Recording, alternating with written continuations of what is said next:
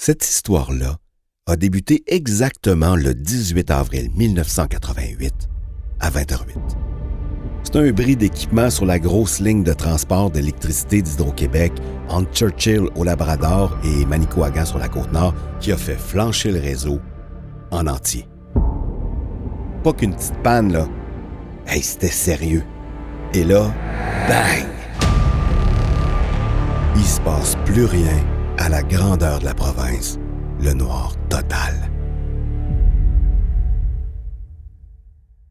D'un coup sec, on se voyait même plus le bout du nez. Comme disait mon grand-père, il faisait aussi noir que dans le derrière d'un ours.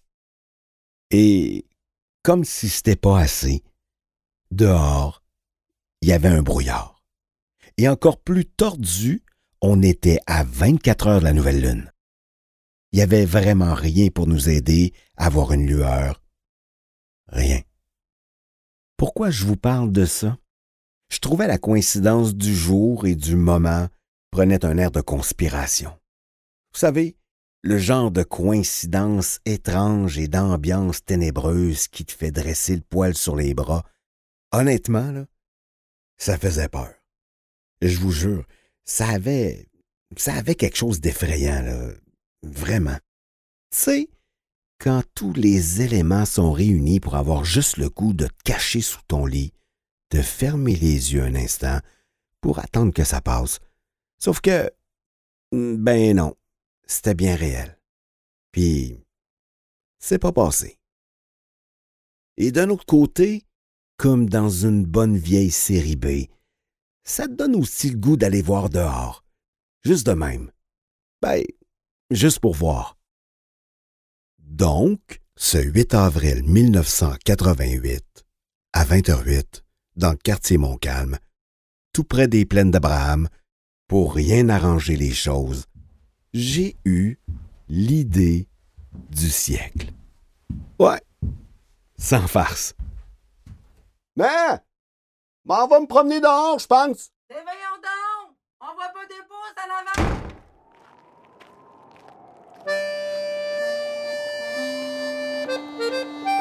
Je dois l'avouer, ma mère avait pas eu le temps de finir sa phrase que je partais équipé de ma lampe de poche et de mon inséparable kiwi bleu.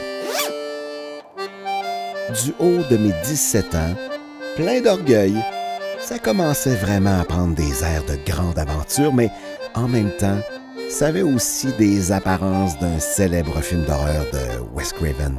Vous vous souvenez? Quitter la rue Aberdeen, longer l'avenue de Salaberry pour finalement enfin finir par finir d'enjamber la Grande Allée.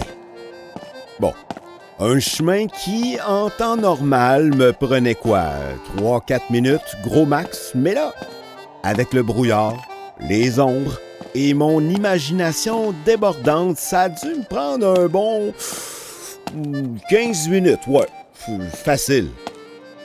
Et là, j'arrive enfin devant la clôture qui délimite cette propriété du gouvernement fédéral, le magnifique parc des champs de bataille, communément appelé les plaines d'Abraham. Mais, pour les gens de Québec, c'est juste les plaines. Du nord au sud, d'est en ouest, de la côte Gilmore en longeant le cap Diamant jusqu'à la citadelle du 22e régiment. Tu sais, quand t'es un petit gars du centre-ville, que le seul gazon que t'as sur ton terrain est aussi fourni que les cheveux de ton père qui a tendance à caler, ça te fait comprendre assez vite que de la verdure, tu devais la trouver ailleurs. La seule chose qui poussait autour de chez nous, c'était de la brique et du béton. Les plaines, c'était comme notre terrain de jeu, notre cour arrière. Je connaissais chaque recoin. Sauf que là, le soir, dans le noir total, c'était une autre paire de manches. En plus, ma lampe de poche que ma mère m'avait achetée chez Distribution Consommateur, vous vous rappelez celle qui avait une manivelle sur le côté? Celle que tu tournais pour faire de la lumière, ben la mienne, pour une raison qui m'échappe encore, ben elle, elle se mettait à clignoter de même sans aucune raison, puis là elle revenait en mode normal pour des fois s'éteindre pour se rallumer. C'était pas très pratique finalement. En marchant, direction sud, j'apercevais cette tour martelot, grandiose et encore solide, comme un roc. Tout juste à côté, le jardin de cette brave Jeanne d'Arc qui nous renvoyait d'un trait au 19e siècle.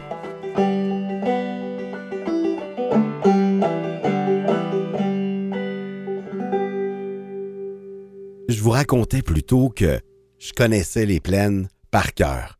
Sauf que, à la lumière du jour, c'était pas mal plus facile. Un pas devant l'autre, direction est, hmm, pas certain. Mais mettons.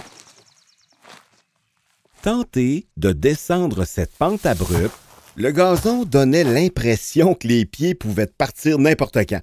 c'est raide là comme pente. En longeant le cap, à ma droite, j'entendais des bruits. Ben, J'exagère un peu, mais en vrai, euh, ça ressemblait plus à ça. Plus j'avançais, plus je me demandais à quoi je pensais quand j'ai dit On va me promener dehors, je pense. Avec ses ombres, ses bruits, j'ai même cru voir passer des chevaliers d'époque. C'est pour dire, hein? Je crois bien m'être rendu à la hauteur de l'escalier du Cap Blanc. Dans ma tête, je voulais prendre le chemin qui descend le long de la citadelle vers le château Frontenac. Mais, avant même d'avoir atteint le belvédère, à cent pieds, il y avait et il y a toujours une crevasse. C'est là que j'ai fait une chute. Ouf! D'une bonne quinzaine de pieds, certains, sur les coudes.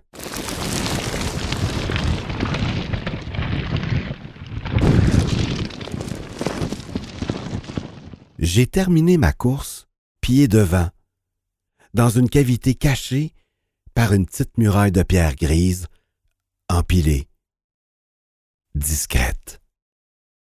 Cette muraille restait intacte depuis fort longtemps, jusqu'à ce moment précis. D'un coup, j'ai empoigné ma lampe de poche. Devant moi, j'apercevais au fond une forme rectangulaire qui semblait fait de bois noble. En m'approchant de plus près, d'un pas incertain, j'ai plissé les yeux et j'ai lu ceci. Ici repose Samuel de Champlain. Ce 25 décembre 1635.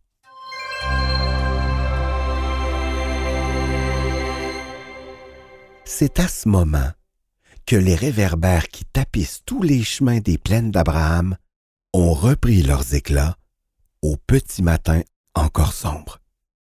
Une lumière jaune pâle est venue frapper mon visage, de plein fouet. J'ai ouvert les yeux, ébloui comme comme quelqu'un qui s'éveille lentement. Mais je me suis réveillé d'un coup. À dire vrai, je crois bien m'être assoupi l'instant d'un moment, mélangeant le réel au passé. Des histoires franchement improbables. Juste des rêves de petit cul. Moi, grand chercheur et aventurier que j'étais, d'avoir enfin trouvé ce que tous les archéologues et précieux historiens souhaitent trouver depuis plus de 400 ans, le fameux tombeau de Champlain.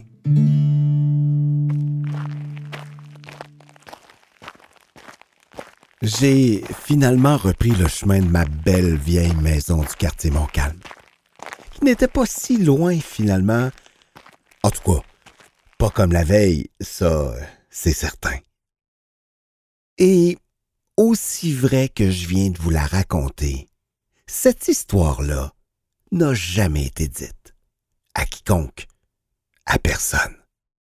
Tu des fois, j'aurais passé pour un fou.